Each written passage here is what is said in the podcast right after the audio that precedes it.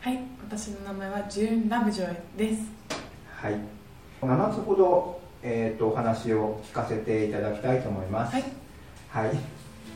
えっとですね、まず1問目なんですがあのラブジョイさんの思い出のアダルトビデオがあれば一、はい、つ何か教えてください。はい。私の作品でも大丈夫ですか？大丈夫ですよ。あ思い出の作品というのは、えっと、24時間かかった現場、はい。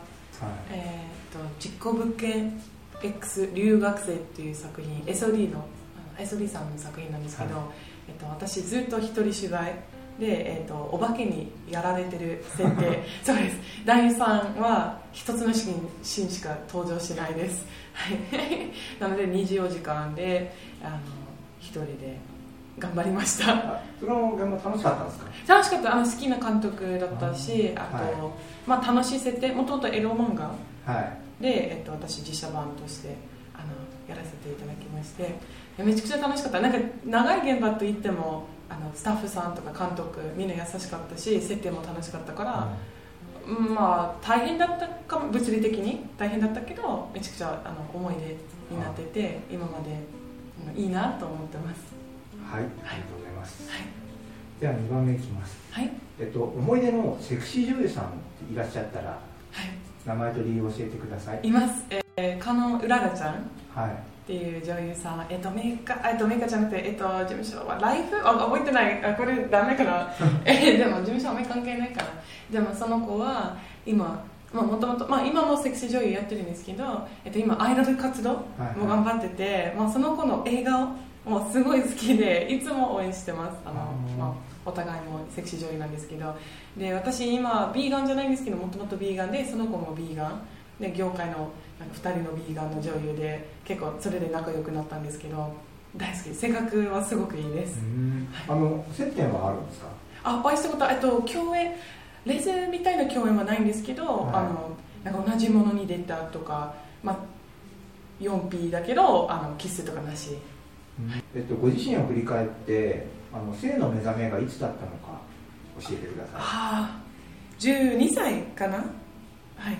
言っていいのかな？でそう、うん、はい、12歳で、えっと、同級生の女の子と一緒にボーイズラブの漫画を読んであのその子のことをちょっと好きになっちゃってあのなんか普通の友達やること以上やりたくなっちゃったんですけど、はい、恥ずかしい。それは思いは伝えたんですか？あいあ付き合った子あ付き合いました。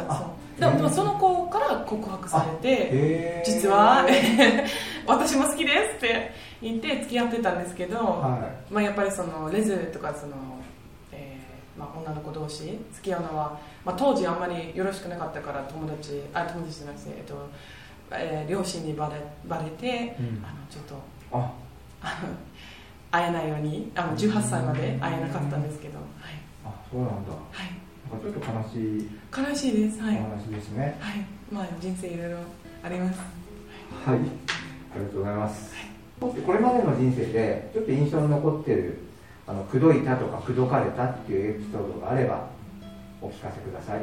悪いエピソードでも？あいいですよ。あでもどうかな。私ナンパとかそれ嫌い。えー、あるかな？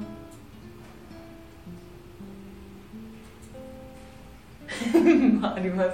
あ、oh no これあこの人に申し訳ないなんですけどこの話日本語でしたことない英語でしか言ったことないんですけど、えっと私ボードゲームすごい好きで、ボードゲーム会であのよく一緒にゲームしてくれたすごいイケメンのあの野球。の選手のお兄さんなんですけどなんかこの人とデートしたいなと思ってでよくボードゲーム会終わってあの一緒にご飯、まあ、グループでご飯食べに行ったんですけどその人がある日「あの純ちゃんあのこの後一緒に遊ばない?」って 提案して私「おおよっしゃ!」と思って一緒にラブホー行ったんですけど あのあの方がいきなりベッドなんかすごいムキムキでイケメンなんですけど、ベッドに横になって「純ちゃん僕のママになってほしい」なんか赤ちゃんのあのなんかグッあああみたいな。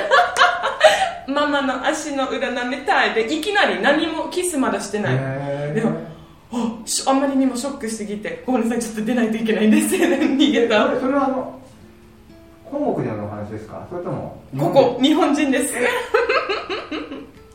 へこ？ー。そう。ここのプレイヤーですよ。あそうですか。そう。で LINE でブロックした。怖かった。なんでいきなり見た目すごい本当にムキムキ。よしみたいな。オスみたいなキャラだけど。あーまあでもそういう方にありがちないきなりはダメ。ですね。性癖は責めれないけど、はちゃんとコミュニケーション取ってからそはいはい。のちょっとアブノーマルプレイしましょう、はい ちょっと肝に銘じます。ちょっと生体験についておお聞きしたいんですけど、はい。あの体験した強烈だったとか、はい。思い出深いなんかお話があれば。おお何でも？何でもいいです。OK 青缶でも？うん。